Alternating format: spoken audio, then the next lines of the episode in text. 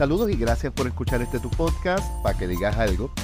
Conversaciones sobre arte, cultura y temas sociales, traído ustedes gracias a Virriola, nuestra casa en el bypass de Ponce, y hoy específicamente gracias a nuestro otro hogar, la Casa de la Poesía en el área metropolitana, The Poets Passage en el 203 de la calle de la Cruz.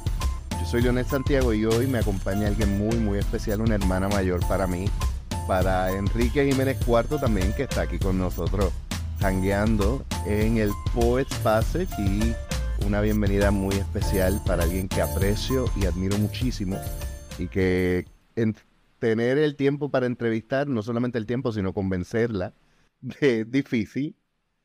Lady Lee Andrews, la madrina de la mitad de los poetas en Puerto Rico, el ángel del viejo San Juan. Gracias por aceptar la invitación. ¿Cómo estás? Ahora estoy en las nubes. Te pusiste en el cielo.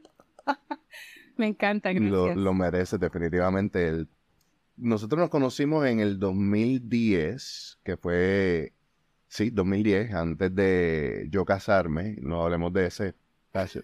Pero eh, el Poets era algo que estaba básicamente ya empezado, pero estaba empezando a coger auge y ver lo que se ha logrado de aquí a allá y lo que has aguantado y lo que has sobrevivido. Eh, porque eso es parte de cosas de lo que estaremos hablando. Es poco menos que un milagro. Hacer de tripas corazones en Puerto Rico siempre es algo que se hace, pero hacer de tripas corazones y hacer arte eh, es digno de aplauso. Para comenzar, quisiera que nos dieras algún poema tuyo. Así que para ir conociendo un poquito de tu poesía. No importa lo que sea, no tiene que, no tiene que ser en español, en inglés o en español, lo que tú quieras. Bueno, voy a, el primero que me vino a la mente, y no sé por qué, pero um, es este. You sleep in love, your body worn, dreams without measure. To look at you is to be the fool in the presence of surrender. For time becomes an essence of then, instead of thought or pleasure. You are everything I sought of love, and everything I treasure. You're everything I sought of love and everything I treasure. Love Mike. Sí, sí, sí. Este, y más en estos momentos de mi vida, eh, todos quienes me conocen saben que yo soy el tipo cascarrabia que decía que me gustaba escribir más sobre poesía romántica cuando estaba solo. Y ahora que estoy con, eh, compartiendo con una poeta, ver esas hipérboles en la vida, eh, a veces uno piensa que esos poemas son lindos, pero son más hermosos cuando logran ser reales. ¿Cuándo te escribiste ese poema? Ay, ahí me cogiste. Tengo que ver en qué libro está. Yo creo que en el 2... 2009. Espérate, decir no. No, sí, en el 2000, 2004. 2004. Antes de 2004, porque si está en el libro tuvo que ser Exacto. escrito antes de 2004. Y tú tienes ocho libros publicados. Sí, Tenías cinco y en el quinto dijiste, yo voy a dejar de publicar. Y por ahí después, en el séptimo. en el séptimo dijiste, no voy a volver a publicar. En el sexto, porque después publicaste y volviste ahora a publicar el de Lifeline. Lifeline es el número 9. Oh, so, stand corrected. Es difícil correrle, co- seguirle la pisada a alguien que, que publica y que publica bueno. Exacto. y que publica constantemente. Pero entonces, yendo más atrás, Hablando por qué decidí no publicar más. vamos a, vamos a ir allá, vamos a llegar allá, pero vamos a empezar más Let's go. atrás. Let's go back. ¿Cómo tú empiezas a escribir? Ah, Hay una anécdota que tú cuentas en el programa de Enrique de un poema que tú dijiste en tu escuela, que era para la clase graduanda en escuela elemental, Sí, primer grado. primer grado. En Río Grande, sí. Y lo que a mí siempre me, me, me confirma, y yo más o menos, em- yo siempre he dicho, por ejemplo, que yo empecé a escribir cuando empecé a escribir. Y creo que los poetas sí se forman, pero también nacen. Totalmente de acuerdo. Y yo creo que, que, que la sensibilidad poética es algo con lo que uno nace y la capacidad poética o, o literaria es algo que uno va desarrollando. ¿Cómo fue que tú empiezas a descubrir la poesía originalmente? bueno, no sé si te dije la, la cuando empecé a leer o entender que todos los libros, las cosas que estaban en, en las paredes, había mundos por dentro.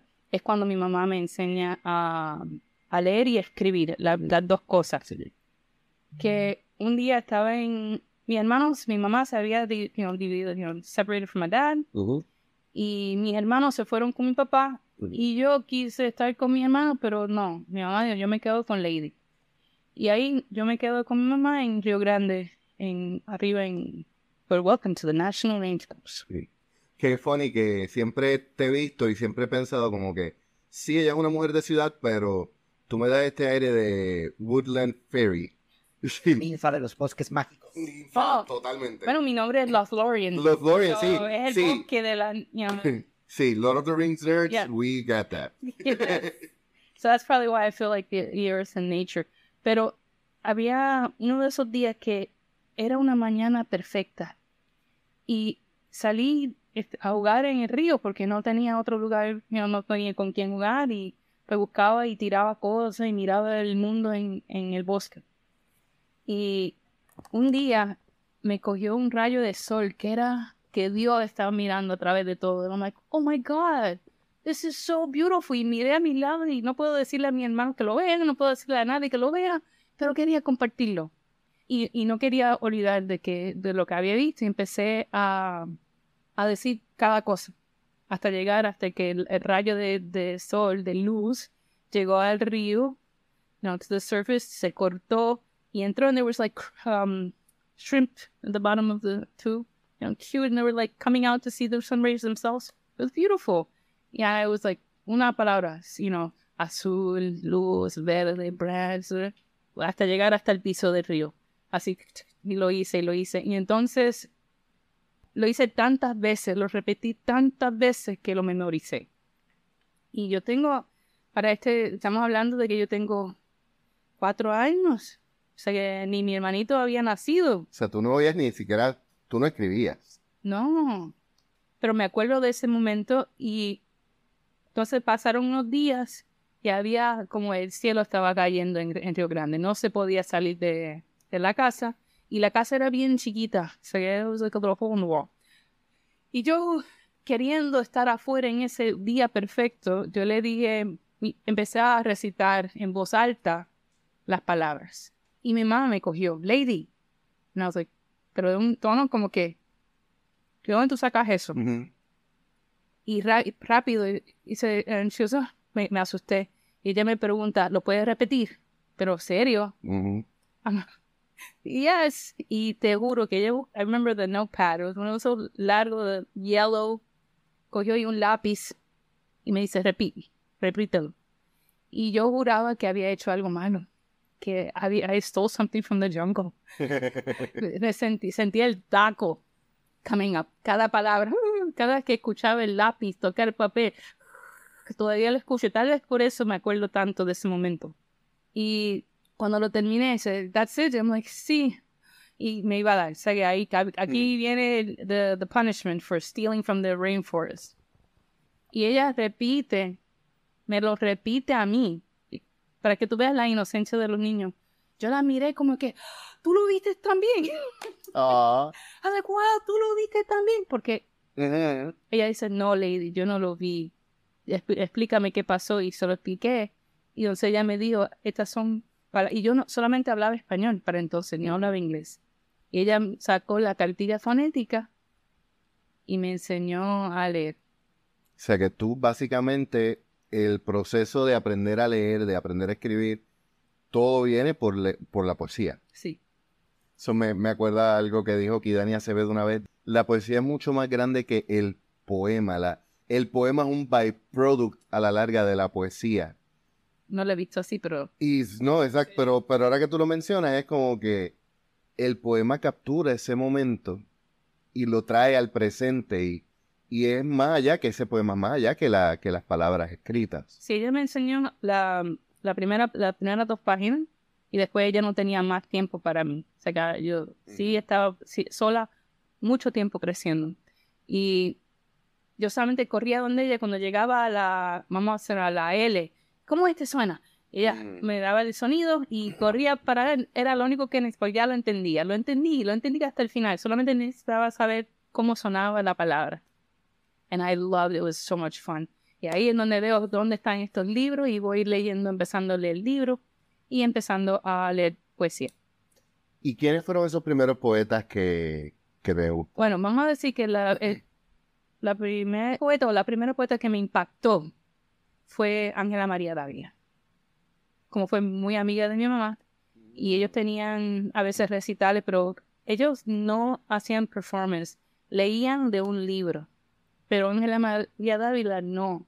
Ella se sabía sus poemas de memoria y ella el cuerpo entero le daba la palabra. Y esa fue la primera vez que yo vi que vive las palabras que ahí viven. Y fue con Ángela María Dávila que lo vi por primera vez cuando era niña. O sea, que tú estabas rodeada de poetas desde el principio. Sí. Wow, qué bendición. Y este, a mí se me olvida que, como Ángela María Dávila es un una poeta que yo vine a descubrir tarde, a mí se me olvida que ella es bastante presente y bastante reciente. Sin embargo, es una poesía bien distinta a la tuya.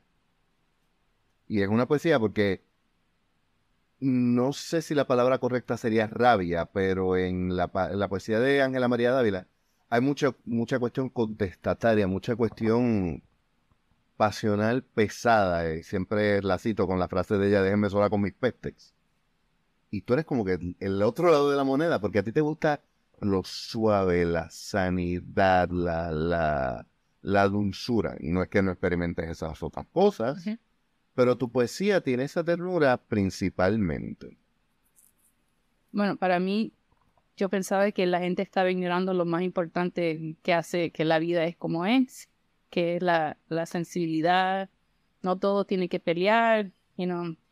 You know, when they say stop and smell the roses, you know, look at the sky. Vivimos un mundo um, perfecto. Y de niña yo veía que mucha gente siempre se quejaban de todo, todo, todo, todo. Y hasta los mismos poetas que recitaban para entonces, todo era una, ¿qué? Una pelea. Y yo, pero ¿y lo demás? Ese es el 2% del mundo entero.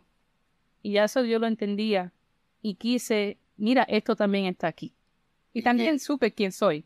Yo soy que no soy poeta así tampoco. Y siempre creo que cada poeta tiene que crecer en su propia voz. La única forma de, de ser, you know, de llegar lejos, sí, I think. Esa es una frase bien importante. Y es una conversación que tenía, por ejemplo, con Daira hace poquito. No te enfoques en ser mejor poeta, enfócate en tener, en pulir más tu voz, en pulir más tu forma, tu poesía. Esa es la única forma de ser mejor poeta. ¿Y cómo tú lo lograste? Porque una cosa que yo admiro muchísimo de tu trabajo, además de que el hecho de que la gente conecta contigo rápido y no es porque tu poesía sea fácil o básica, sino porque tú tienes un bypass para, para tocar las emociones que con poco atrapas y, y de hecho una cosa que yo hablaba con, con Janelli, mi, mi jeva, es el hecho de que ella tiene en su puerta de su cuarto, no sé si creo que te lo mencionó, uno de tus poemas. Y es eso mismo, que tus poemas son fáciles de citar, pero no es que no haya profundidad. Hay, hay una profundidad para quien se ve reflejado. How the fuck you do that? I was born with it. bruja, bruja. Bueno, tengo que decir que de cuando ya empecé a leer, ya a los, yo diría a los ocho años, yo escribía, pero no como ahora. Escribía y para mí escribir fue entrenando la motora. Yo no escribía para la gente, era escribir, escribir, es fun, but I was writing and writing and I was reading a lot. Y no solamente de aquí, sino de África, de y el mundo entero. Yo quería conocer el mundo de la poesía y me eh, hasta la biografía. Yo pensaba, porque como no tenía muchos amigos en ese sentido de que le gustaban leer o no, eh, mi mamá vivió en un mundo aparte. Por eso cada vez la gente me pregunta, ¿tú no eres puertorriqueña? Yo, ay, vamos por ahí otra vez. Pero es que la- en la forma en que me criaron Exacto. y me criaron en, o sea, que separados, porque también pienso yo que también fueron excluidos. O sea, que crecí en... Tu mamá era puertorriqueña. Sí, sí, Tu papá australiano. sí. ¿Cómo rayos llega un australiano a Puerto Rico? Bueno, llega el mundo entero a Puerto Rico. Touche. Touche. ah, sí. O sea, no, no, no nos tenemos que ir. Llegan, Yeah. Llegan. llegan. Ujú. Escuchen eso, no nos tenemos que ir, los, te lo podemos... Sí, ¿no? Eso no es raro aquí, eso no es... Exacto. Trabaja. En cualquier lado, trabajando en una cesta, trabajando allá. Nico knows. Pero tú tuviste una niñez bien atípica. De hecho, has tenido una vida bien atípica. Sí. Y eso obviamente sí ha hecho que haya una diferencia, por ejemplo, en tu acento. Sí, Pero tú has vivido toda tu vida en Puerto Rico. correcto. O sea, no solamente has vivido en toda tu vida en Puerto Rico, tú naciste en Puerto Rico, tú eres puertorriqueña.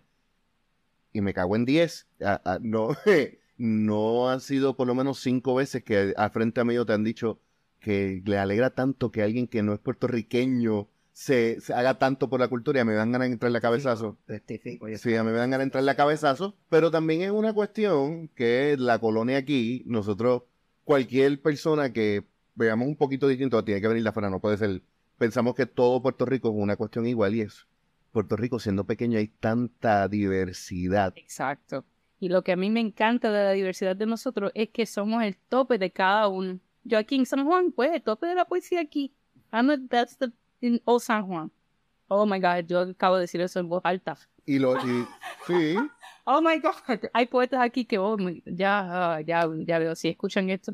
eh, Ah, Y que lo escuchen, que lo escuchen. que lo escuchen. Sí, yo repito y lo digo siempre, el Poets Passage en la Casa de la Poesía en el, en el Viejo San Juan, porque desde el 2006, 2000, 2005. de 2005, Bueno, lo compré en el 2005. No, no es justo decir que empecé ahí, porque me tomó un año con todo eso. y este es un sueño que yo creo que, que muchos poetas en Puerto Rico han tenido, el que la poesía tenga una casa, y creo que lo mencionaste en el show de Enrique, la poesía, nosotros los poetas tenemos como que esta chip in the shoulder, que la poesía se ve muchas veces como un arte fácil. Y me gustó una anécdota que tú contaste de alguien que te estaba leyendo algo que, tú decías, esto no es poesía, esto, esto son cuentos. Y la persona te dice a ti, no es que, pues, la poesía es más fácil de escribir que los cuentos. Y, y el que viene aquí al Poets Passage y el que conoce la poesía, me encanta la frase que tú, que tú usas, el mundo de la poesía. Porque no hay una forma de poetizar, hay millones de... De la misma forma que hay distintas voces, se puede hacer un montón de poesía. Pero mencionaste incluso que cuando te aprendes a leer, te enamoras de no solamente la poesía de aquí, no solamente de la poesía de Estados Unidos, sino de tienes acceso a poetas de otras culturas y otros idiomas y de otras formas de ver la vida. ¿Qué opinas tú sobre esa lectura en comparación a, por ejemplo, poetas que yo conozco que me dicen, yo no quiero leer ni escuchar a otras personas porque me influencian y yo quiero mantenerme puro? Porque vayan a la universidad. Ajá, Eso, porque. Ayer, ya. Lo odio. porque no, es como decir, si, si, ¿cómo va a aprender un doctor a operar si no aprende de los doctores anteriores, todos los fracasos y las cosas que han hecho? y ¿Cómo va, ¿Cómo va a operar? Va de la nada, ¿eh? yo nací para operar, yo sé lo que está ahí adentro. No, tienes que, que estudiarlo, eh, leer y, y saber cuál, cuántas di- diversidades que hay. Porque, y si uno, tú, tú encuentras que se parece al tuyo, ya no, no. Así que el, si el mundo que lee va a saber, cuando lee tu, tu poema, va a decir, ah, esto es más, es plagiado, porque, está- you know, ¿qué, va, ¿qué van a decir si no lo conocen? I don't know, it's just weird. I hate it, because poetry is on the top. I, I get mad. I defend poetry to the end of time. Precisamente por eso que esa era una de las razones por las cuales te quería invitar, porque hay muchas personas que, que se honran en llamarse escritores y lo dejan así como que algo general, pero tú usas la palabra poeta con, con orgullo y con, y con defensa. me molesta cuando hay, hay veces, y, y aquí en el Poets Passage, hay poetas que les falta mucho que caminar para, para tener la- lo que ellos quieren, like the, what the success that they're looking for in their poetry. I'm like, siempre bueno empezar, pero simplemente porque empezaste y ahí te quedas y no quieres mejorar eso, te quedas ahí. Y otras personas le dicen, ah, eso es bueno, eso es bueno, y siempre le dan como que le mienten. Y al mentir van a dejar a esa persona escribiendo mediocre toda su vida. Amén. y daña el, el, el mundo de poesía porque otra persona que no sabe nada de poesía van a encontrar, vamos a hacer, llegan al punto y publican un libro que se ha hecho. Y esa persona que no sabe nada de poesía decide un día, voy a ver qué es eso de la poesía, y por casualidad coge ese libro, lo abre, no lo entiende, no le gusta, no le afecta, no hay nada en ese libro, solamente palabras por todos lados. Y dice, no, la poesía no es para mí, y lo devuelve. Y yo creo que eso es bien importante porque la, esa era mi experiencia en la escuela. En la escuela sí nos daban los clásicos, pero cuando me decían, pues, léete esto, como no había un contexto, como no había una, no había un punto de referencia, pues yo no conectaba. Y me parece que muchas veces la gente entiende que porque todo el mundo, todo el mundo ha escrito un poema. Igual que todo el mundo ha tomado una fotografía. Eso lo voy a usar. Sí, pero no todo el mundo es fotógrafo. No. y Enrique, que está aquí, que sabe de fotografía, sabe que no es lo mismo tú tomar una fotografía pensando en, pues quiero tomarte este selfie, a preparar el encuadre de la fotografía, jugar con la perspectiva y todo eso. Y tú puedes escribir un, soneto, tú puedes escribir, y en las reglas es un poema. Pero en la esencia, en lo profundo. Eso porque le voy a quitar la licencia a Robert Frederick. yo se lo digo, se lo digo, Robert, si no escribe, te voy a quitar la licencia. La licencia poética, you la vas a perder. Vas a tener que you reassess your poetic license. Robert, uno de los grandes personajes de aquí, al que... Sí, sí. Y entonces comienzas a escribir. Cuando empiezas a escribir, incluso empiezas a poetizar antes de escribir. Pero de allí a llegar al poet pasa mucho. A mí me estuvo bien interesante escuchar that you're basically you're a high school dropout. Yes. Sin embargo, ha hecho una mella más grande en la literatura del país y ha hecho mucho más por la cultura que muchas personas que yo conozco personalmente, no voy a decir los nombres, pero que, que tú vas a su Facebook y doctor, doctora. Cuenta etiqueta. Sí, tú sabes. Y cuando, cuando es como que when you have nothing to prove, ¿cómo tú logras? Porque esto es algo que a mí me, me impresiona y me interesa en un país donde se hace tanto porque como dicen, que el que, no, tiene padrino no se bautiza, cuando te enfocan tanto de que tú tienes que seguir el mismo sistema de todo el mundo, tú dijiste, no, yo voy a hacer mi plan y lo voy a hacer yo. ¿Cómo tú logras ser Lady, más allá de Lady, Lady Love Florian, but Lady Lee, ¿cómo se construye esa persona? Pero nací con, con la confianza que uno, que desde niña sabía que soy poeta. Y nunca, ni un día, ni en la escuela, ni en la high school, ni nada, nunca, ¿sabes? Él me preguntaba, ¿qué tú quieres hacer? Yo, bueno, no es que quiero ser, quiero ser mejor, pero soy poeta. Ah, no, eso es un hobby, no, ¿verdad? Tú puedes hacer otra cosa, tú eres bien inteligente, ¿sí? puedes ser doctora, puedes ser abogada. Yo sí lo sé, puedo hacer lo que quiera, pero nací para ser poeta. Ahora, si voy a la universidad, voy a estudiar biología, pero, ah, eres doctora, no, para o sea, tener más información para poder escribir. Todo lo que yo hago es para ser mejor poeta. Sí, tú no pensabas en estudiar por una carrera, sino por obtener más conocimiento. Sí, exacto. Y, mi mamá me decía, cuando vayas a la universidad, no estudies literatura, porque ahí, ahí sí te van a tratar de forzar el talento natural que tienes. Y, y, además me decía que ya en tu, en tu cuarto solo ya tienes todo lo que vas a aprender en la, en la universidad ¿Para qué aprenderlo de nuevo? ¿Qué vas a aprender nuevo? Yo, pero me gusta estudiar, me encanta. Ahora yo estudio polar. Me, encanta leer libros gruesos. Ya, yo no conozco a nadie que yo sepa que ha leído un poema épico hoy en día. O sea, eso es como el epic poem. Es difícil. Sí. Oh my God. Pero sigo leyendo porque pienso que va a haber una joya al final. No hay final en el medio, eh, página número 112, quizá, whatever. Pero siempre uno aprende algo. Y I, I read I read everything. I'm like a termite, a poetry termite. Y además de Ángela María Dávila, durante ese proceso, ese proceso de, de profundizar en tu yo poético, yo sé que te gusta Rumi, yo sé que te gusta T.S. Eliot. ¿Quiénes más son personas que, Que la gente debería de leer. que, o, o que, o que tú lees? Ahora estoy leyendo a un poeta que se llama uh, Yehuda Amichai. He's a Jewish poet. Um, y a través de, de leer la poesía de él, uno, aprendo, es súper, súper interesante leerlo.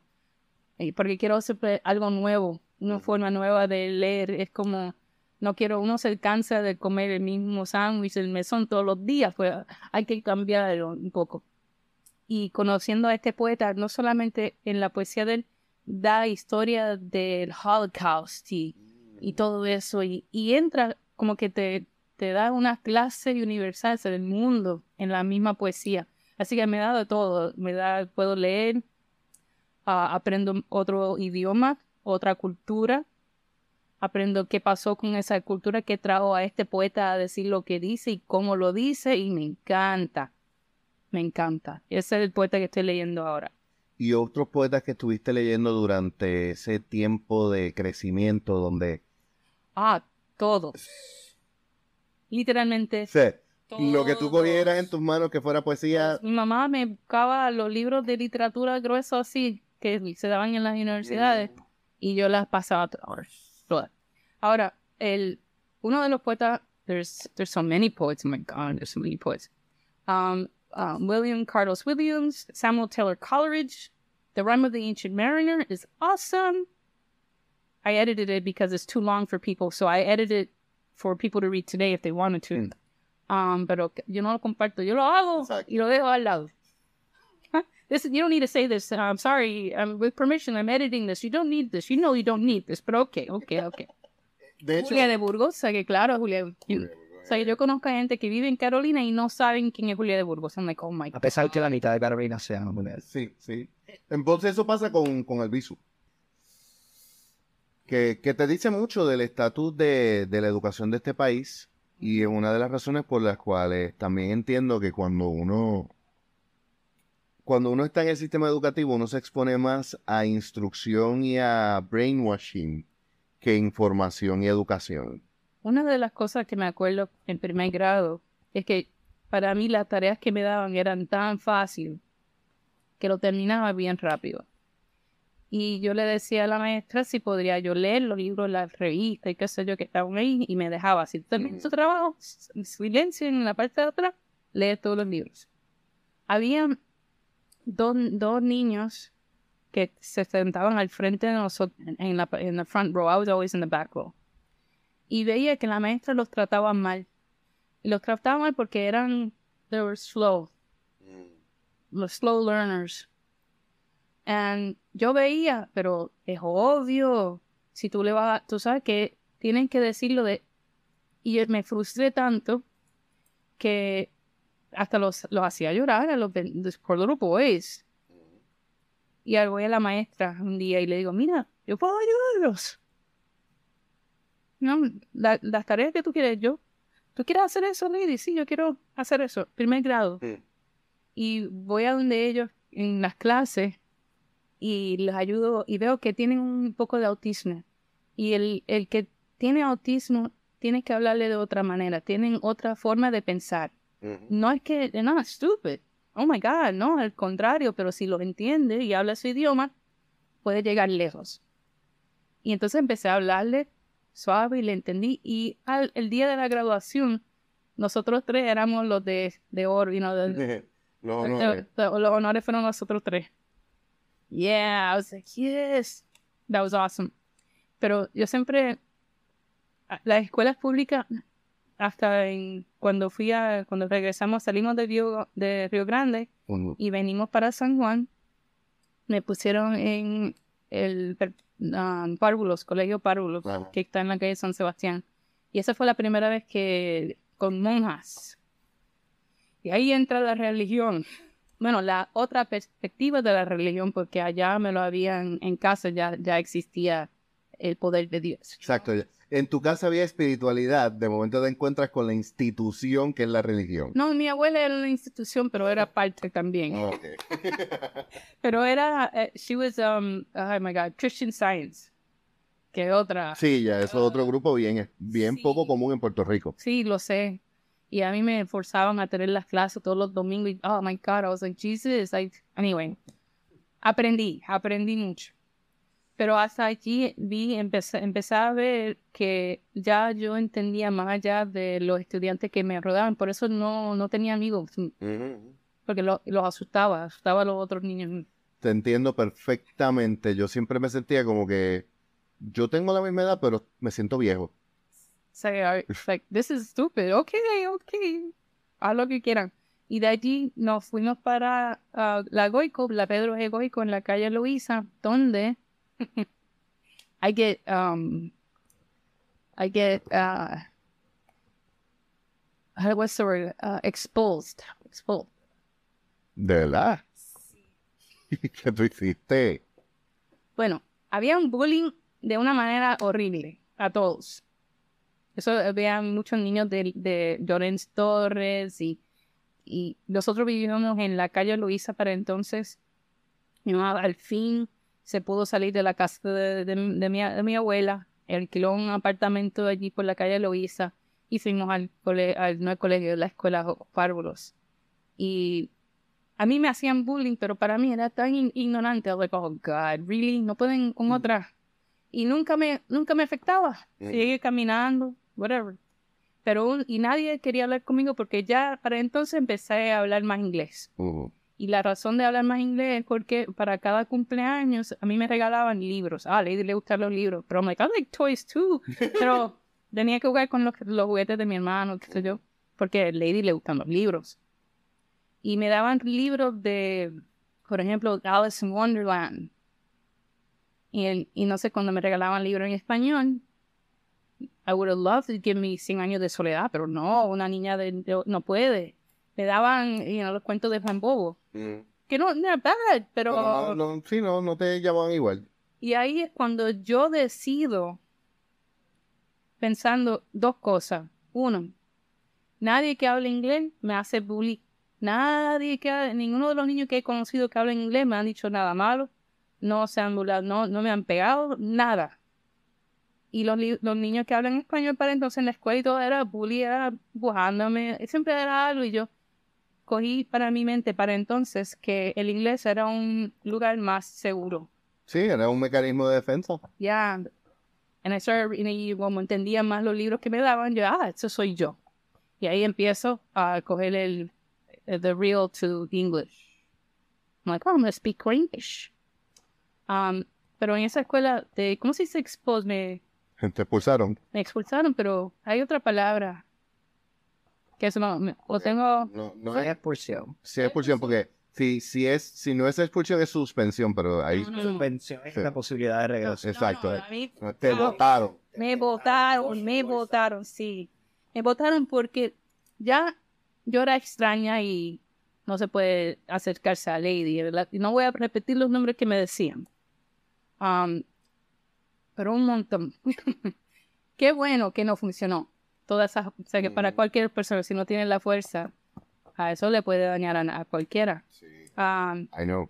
pero un día entró una niña de, la- de la India. Era la niña más bella que yo he visto. Y todo el mundo en, en, en la escuela como que, oh my God.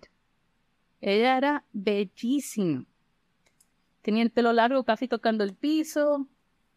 Oh my God. Nada, esa, she's gonna be popular girl real quick because, olvídate. Y yo atrás de las clases, como siempre, minding my own business, ella viene donde mí y me empieza a hablar y yo, wait a minute, oh, you speak English too? Yeah, I do. Y empezamos a conocernos. Era mi primera amiga. No duró mucho, porque they kicked me out, but, y ahí es cuando yo veo que es una, un ser puro, no solamente bella, pero so kind. Oh my God, I was like, yo en mi, con mis hermanos, yo no he conocido a otra persona so nice. como si fuera un ángel. Y entonces un día yo me pasaba en la biblioteca de la escuela y un día en el, en el ah, recreo miro afuera y veo que las cuatro bullies de la escuela la, la iban a atacar. Uno por atrás, cuando estoy en el segundo piso, uno por atrás, dos al lado y la, y la jefa que viene de frente le está diciendo algo para que se des-. Y yo, no, no. Y veo que la, la otra la coge por la, por la trenza y la, la va jalando con el piso de cemento que había, la va jalando en el, en front. Y yo voy corriendo para defenderla. Y como estas cuatro han querido que yo reaccione. Por cualquier cosa, al fin yo reacciono. Pero reacciono defendiendo a ella. Y rápido se olvidan de ella. Y yo- ellos como que they sharpen their knives. They're like, we're gonna, this is, we've been waiting for this one, lady. Oh my God, we're gonna get you, we're gonna get you good. Y lo que pasa es que en Río Grande, con mis hermanos, todos son Bárbaro. son varones, sí. Tres- tengo tres hermanos. Pero ellos estudiaban ah, karate, taekwondo. Pero yo no. Yo no. Yo leía la filosofía. O sea, oh, e- esa esa es un a monkey because it, oh, I see why it's a monkey. Or the drunken monkey. Oh, ya entiendo por qué. Ah. Y la filosofía de moverse. De usar energía contra energía. Y de momento, cuando te encuentras, te das cuenta que haberlo leído sí te funcionó. Bueno, ahora también defendiéndome de mi propio hermano, que you know, I had to do that. Pero lo usé y fue tan fácil porque no estaban pensando, se estaban poniendo más y más uh, angry. They were like so mad. Que yo veía que venían y, you know, like in the movies, and they hit their heads and they fall and they trip. They were bloody. Awful. I mean, really bad. Y yo, nada. Nos llevaron a la oficina. Y esto no te miento, esto fue, eso es true. Yo veo que la, la, la, the leader, la cara de ella está sangrando, pero a lot. I'm almost like, you know, ¿por qué no la ayudan, you know? She fell on the cement, cracked her head, you know, she's bad. And I'm like, "Ugh." Y de repente, una madre me agarra aquí la mano y la maestra de matemáticas me agarra la otra, la otra mano aquí. Y yo, ¿pero por qué?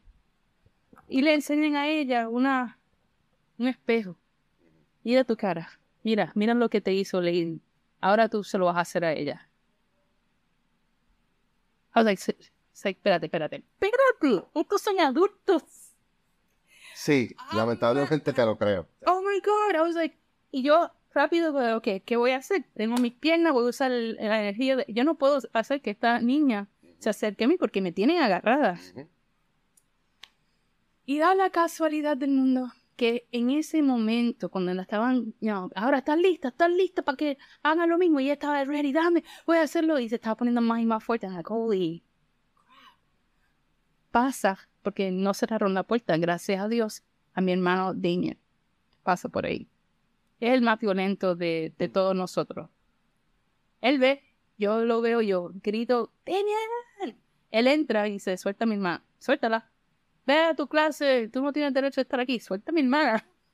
Y claro, al no soltarme, tú sabes los teléfonos anteriores que tenían el, la él cogió ese teléfono y el, el otro como si fuera un nunchuck. Y se sonaban las campanas en esa oficina. Oh, Por todos lados y seguía, seguía, seguía hasta que todos, hasta contra las paredes, hasta la, toda la maestra was bleeding, everybody was bleeding. Me cogió en la mano y salimos de la escuela para mi casa, que vivimos cerca. Y llaman a mi abuela, que antes era la principal de, de Marte, era la principal, y que no, no vuelvo. No me dejaron volver. Ahí, ahí es donde mi mamá entra a homeschooling. ok. Y así es que tú decides, no vuelvo, sonó no otro intento y no hubo necesidad. Mm, Y de ahí, estamos hablando esto en los finales de los 80, principios de los 90 más o menos, no. Cuarto, cuarto grado. cuarto que- grado. Sí, creo que fue cuarto grado. Pensaba que estaba mucho mayor. Mm, mm. No. Y de, no sé, mi mamá le decía a todo el mundo homeschooling, pero ella no nos dio clase para nada. Pero para mí era tipo de, yo sí, en mi cuarto empecé a leer todos, toda la biografía de... O sea, tú, Ahí- el homeschooling tú te lo diste tú mismo. Sí, Tú siempre has sido autodidacta completamente. full. Sí. Y- Regreso a la escuela en octavo grado. Antes de, no sé, el huracán Hugo, Ajá. mi escuela era una, es la primera vez que voy a una escuela privada en inglés. And um, esa escuela se llamaba San Juan School by the Sea. Ujú. Y estamos todos en, para entonces en el 89 era tipo de graduarse, qué sé yo. Bueno, ese año fue el año de graduarse. Y en la escuela s- was San Juan School in the Sea. Después de huracán Hugo. Se desapareció la escuela. Y ahí es cuando empiezan todos los problemas de yo no poder regresar a, a estudiar. Uno, me di cuenta después, las escuelas no me aceptaban porque yo tenía el récord de, De lo que había pasado. De lo que había, aunque yo no hice nada. Sí, Sí, que es el récord que, el récord que te hicieron, no el que tú hiciste. sí el récord de- del Departamento de Educación me pusieron I'm a troubled, uh, beware, violent. The- y si me conocían, like, oh, where? Where is this violence? Oh my God. Y por eso no me aceptaron y fue difícil tratar de entrar a otra escuela para el último año de 12, para terminar 12, nadie me aceptaba. Aunque pasaban todo- todos los tests que me daban, lo pasaba. You passed the test amazing, pero me dijeron que no. Y me di cuenta, como mi hermanito y yo íbamos a en la misma, a cada escuela para ver si nos entraban. Yo di cuenta que la razón que no nos aceptaban a mi hermano y a mí era por mi culpa. Entonces yo le digo a mi mamá, mira, ellos no van a poder aceptar uno y no el otro. Déjame a mí que yo no tengo que ir. Pero ella me dice, "Pues, tú quieres ir a estudiar, tú quieres hacer... Me importa, eso no, no me quita. Yo voy a hacer lo que soy como quiera. ¿Cómo o sin? Y en ningún momento tuviste miedo, te preocupaste, no te dio inseguridad sobre tu futuro. No, para nada. Hasta me dio más, más ganas de hacerlo. Eso me acuerda, no recuerdo si fue Travis Barker, pero había un músico que el día que él firmó el contrato con la casa disquera, él se tatuó el cuello y a una parte de la cara y le dijeron, explícame cuál es la decisión. Y dice, "Oh, porque ahora sí lo tengo que hacer sí o sí. O sea, ya yo no puedo conseguir un trabajo en corporate. So, eh, eso a ti te empujó más. Bueno, es que yo nunca dudé de que yo crecí en cuando te decían, tú puedes hacer lo que tú quieras. Y yo lo creí. Lo creí todo. Ah, no te preocupes, la gente te diga, tú haz lo que tú quieras. Y yo, pues, ok, lo creí. Y hablando entonces de llegar a donde tú quieres y hacer lo que tú quieras y ser quien tú seas. Vamos a ir entonces un poquito eh, acercándonos más a- aquí al Poets. Pero antes de eso, ¿cómo tú conoces a Nico? Am, me dieron un trabajo en el Instituto de Cultura puertorriqueño. Ok, espérate, entonces, vamos más atrás. ¿Cómo alguien que, que el sistema educativo, Team Too Violent to Teach, termina en el Instituto de Cultura? Ok, Sí, hay un par de tabs abiertos ahí. yo publico mi primer libro a los acá iba a cum- esta- tenía 18 y a punto de cumplir los 19 si no me equivoco I'm bad with no sé si estaba 10 17 a los 18 a los 17 a los- Antes de los 20. sí definitivamente antes de los 20 yo tenía un problema escribiendo tenía yo creo que la única duda que tenía bueno no duda era ah, complejo es que estaba escribiendo en inglés, pero no sabía escribir en inglés. Porque yo escribía como yo escuchaba en español. Mm. So, pues como mi, mi base era todo español, yo escribía palabras que yo sabía que no se escribían así, pero yo no sabía cómo se escribían y lo escribía en español. Ah, suena así. Y lo escribía. Y yo no quería compartir eso con nadie porque iban a ver, aunque pensaban que era inteligente y qué sé yo, van a ver que yo no sabía. I didn't know how to spell. The, you know. Y ven ese caja, tú no puedes decir they o the y escribirlo lo- sin la H o whatever. Yo, whatever I hear. What, there's a word for that. There's a, no me acuerdo de palabra, pero hay una, to- hay una palabra que tú escribes que... Yes, phonetically. So yeah, there you go. Sí, llevo un rato pensando, eso tiene un término. Sí, ese término. Y yo lo compartía con mi mamá, solamente con mi mamá, y ella me iba enseñando, no se escribe así, me corregía y me corregía y me corregía, y iba aprendiendo cómo. Y hasta hoy en día todavía tengo ese problema. Um, eh, creo mejor, pero Sí, todavía sí, sí, pasa. hay, hay unas lagunas como quiera. Sí. I'm like, ah, that's the, the trade. Y un día, ah, ella tenía, alguien que tenía, era el dueño de una librería aquí en San Juan. Y yo lo admiraba a él y a otro, él- eran dos que eran dueños de la librería. Y claro, yo tenía sueño de publicar un libro y estar ahí como cualquier, you know, an, an upcoming writer. Y un día eran bien amigos de mi mamá y un día eh, ellos estaban bebiendo en mi casa y yo llego del trabajo, estaba trabajando como mesera, Eh, no mesera, ah, cocktail waitress, y regresé y veo a, a- lo veo a él en, en, la- en el sofá con todos mis poemas al frente de él. Uh, I was like, oh my God, me acaba de traicionar mi madre. Y de todas las personas en el mundo, The cringe. ¿por qué él? De todas las, porque él era poeta también. Exacto. Uh, Collins was his name. Y ella sale. Yo entro a mi cuarto y como en 15 minutos me llaman afuera. Y, me, y ellos tienen, yo no sé que ellos tienen una apuesta. Él habla y dice, ¿qué, ¿para qué quiere? Porque I'm mad at my mom. ¿Qué? ¿Qué pasó? No. Porque, no. Y él me dice, mira afuera de la ventana, estaba en el segundo piso, mira afuera. Y yo miro afuera. Yo, sí, sé que tú ves ahí. Y yo, bueno, tu carro. It's like, yeah, I see your car. Bueno, te voy a, vamos a hacer tu trato. ¿qué, ¿qué trato es este? Y me dicen, yo, yo publico tu libro o te regalo mi carro. And it was a BMW. And you said the book.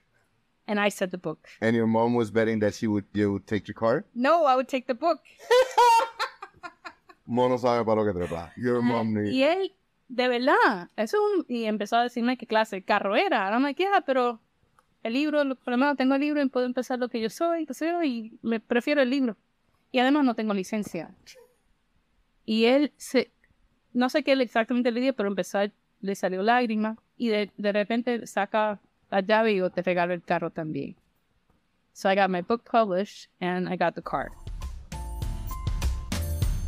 Me parece que este es un muy buen momento para detenernos el día de hoy. Como siempre, en las notas del episodio vas a encontrar los enlaces para contactar a nuestra invitada, además de los enlaces para nuestros auspiciadores y su sitio en la red.